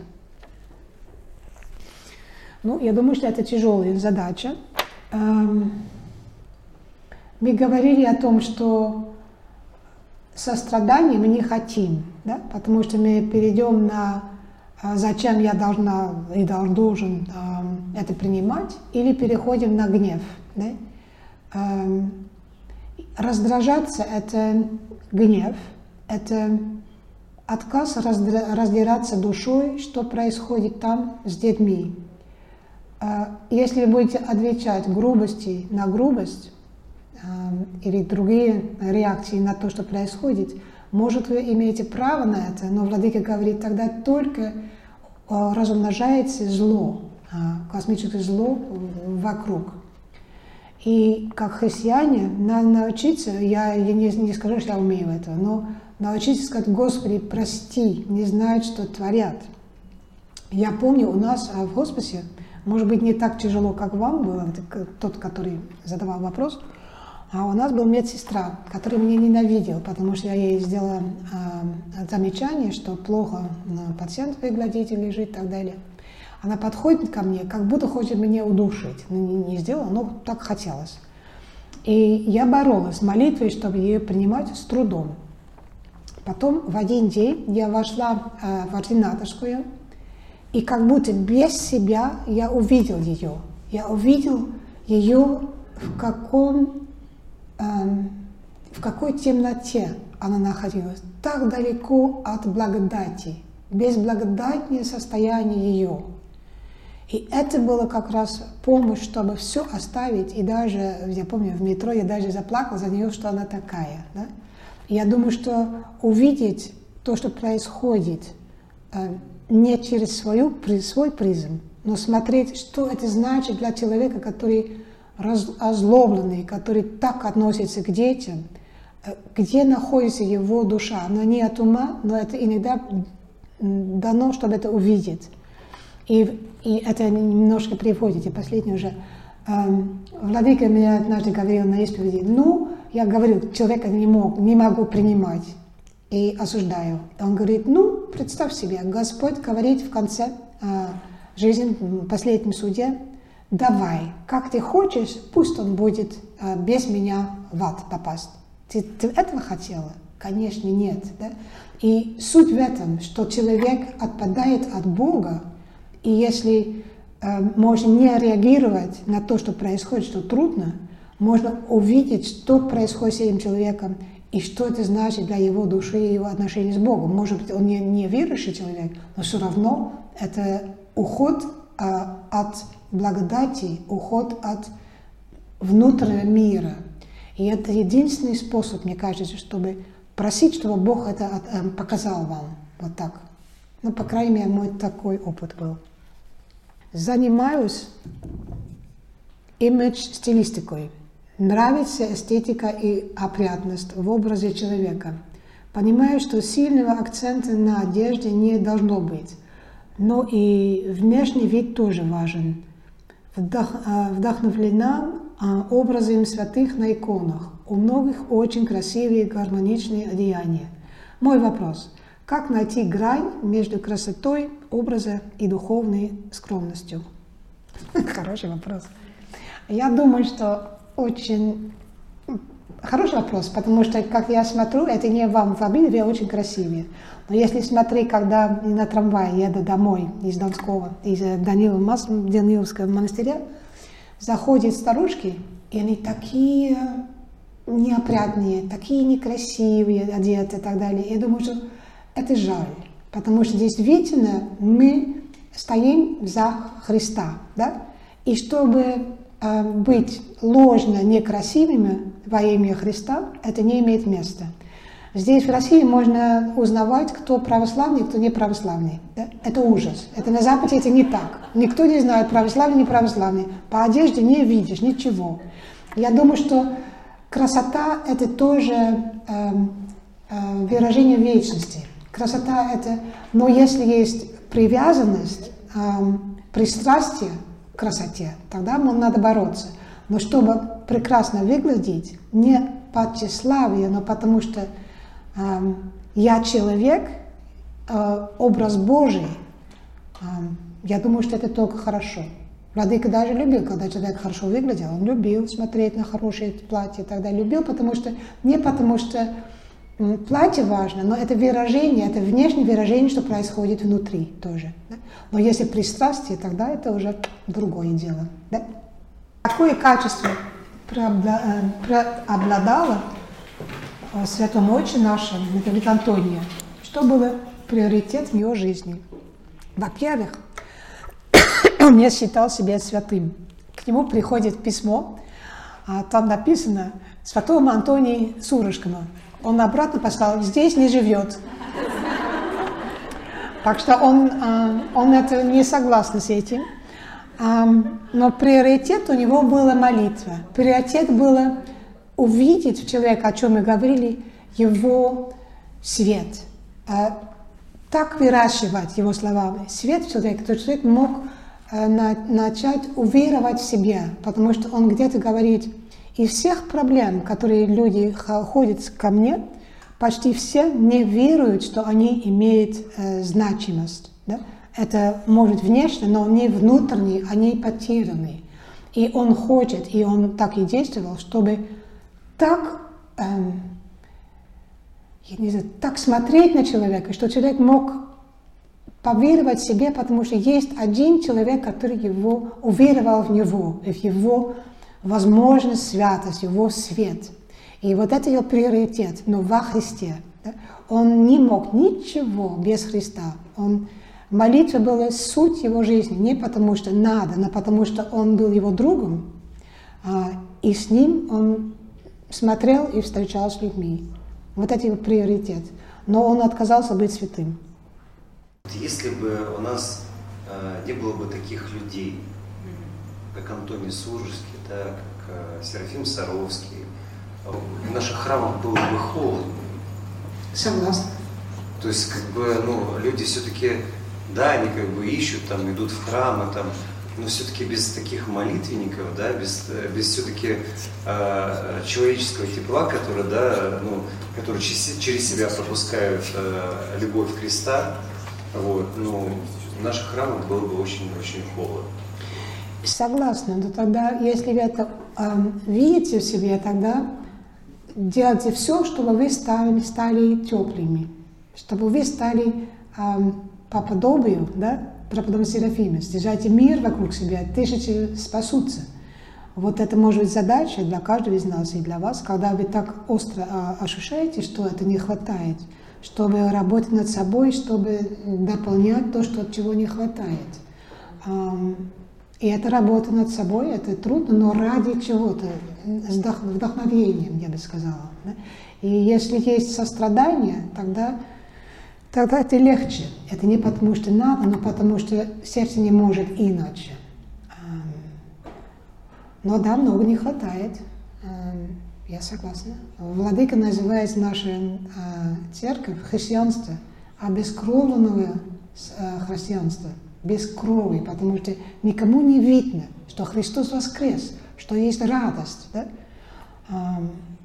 И надо смотреть, что мы не так делаем. Я согласна с вами. Здравствуйте. Я хотела спросить, вот я тоже, я работаю с детьми с 2000 года, с детьми, у них онкология головы, но в том числе, я не только работаю с ними, еще там психическое здоровье детям. Вот. И мне с каждым годом все тяжелее и тяжелее. Естественно, не только вера помогала всегда, только Господь. Ну, я в последнее время дело в том, что я становлюсь сама по себе. Я стараюсь отдать то, что я могу. Но вот со временем я становлюсь, наоборот, хуже. Вот я чувствую сама для себя, то есть э, более раздражительно. Может, я выгорела, я не знаю, как это называется, но более даже гнев появляется. Вот, не на детей даже, а вот именно там в коллективе где-то. Я вижу там много несправедливости. Я понимаю, что я не могу изменить мир, и я не такая, ну, святая, и не веду такой образ жизни, хотя стараюсь, опять-таки, в последнее время ну, много молиться. Ну, как могу, и чаще, чаще в храм хожу. Я вот в пост великий я уже не могла, я хотела уйти. Вот, хотела уйти, но мне ни один батюшка не благословил на это, ни второй не благословил. Причем батюшки такие, ну, как скажем, ну, может, это нельзя так говорить, непростые. Ну, в общем-то, батюшки такие известные в Москве, скажем так. И они меня не благословляли. А у меня от этого еще более бунт в душе. Думаю, ну как-то так, ну я устала, ну я хочу идти. В конце концов, я же человек, я чувствую, что я начинаю даже болеть от этого. И не знаю, что мне делать. Я думаю, что возьмите длительное время, чтобы отдыхать за свой, за свой счет, чтобы быть без э, коллег, без детей, чтобы восстановиться – чтобы физически работать физически, чтобы гулять, ходить, активность какая-то. и оставлять все, что есть. И потом уже решать, хочу ли я продолжать и не продолжать. Потому что раздражительность это или выгорание, или крайняя усталость. И надо, надо время от времени просто отлучиться. И если батюшка говорят, что нельзя, скажите, но я за свой счет буду отдыхать. Я бы так сказала. Они-то так не, это они на, на вашем месте. Да? Они боятся, что это искушение, но это реальное физическое состояние, которое обращаться надо к этому. Надо слушать свое тело, то, что происходит, и просто сказать, я больше не могу, я хочу два месяца а, или три, или как, что, как можете, да? Ну, так и выйдет. А? Я говорю, так она, наверное, и выйдет, месяца два отдыха. Но делать это да, ну, без чувства угрызения совести. Скажите, это нужно, я буду наслаждаться, и я буду не думать ни о чем, я буду молиться и ходить, и гулять, если это вам по душе. Да, или, или то, что, что вам хорошо, и книги читать, или что хочется, чтобы быть самим собой. Да? И стать снова самой собой. Это важно. Я так думаю. Спасибо большое, да? это очень важно. Скажите, пожалуйста, если вы ну, в личных отношениях или в рабочих видите, что человек, а, с вашей точки зрения, совершенно неправильно поступает, ну, что-нибудь сказал не так, ну, допустим, там, в семье, например, даже, да, обидел вас как-то, вы скажете ему об этом или промолчите? Ну, это зависит от состояния. Я думаю, что если вы можете сказать ему без обиды, без гнева, может быть, не сразу же, но потом, да, сказать, ну, это не было очень хорошо, что было. Когда человек в аффекте, лучше молчать и заставить себя молчать, потому что если у нас есть когда у, я тоже так, да, тогда ничего хорошего не будет от этого. Но потом, когда вы уже охлаждали и можно об этом говорить, поговорите, потому что тоже ваша ответственность перед, если это семейный человек. Если это на работе, может потерпеть, не знаю, трудно, но чтобы сердце не, э, не было зло или обиды на него. Он это чувствует. А я сама борюсь с этим тогда, потому что бывает такое, да? Это передается без слов. Эм, но чтобы но Иисусу молить, Господи, Он не знает, что творить, помоги, и я буду молиться. И помогает. Бывают люди, которые мне трудно, и я начинаю молиться и на литургии и так далее, и меняется, даже к удивлению. Да? Попробуйте так. Нет? Дашка.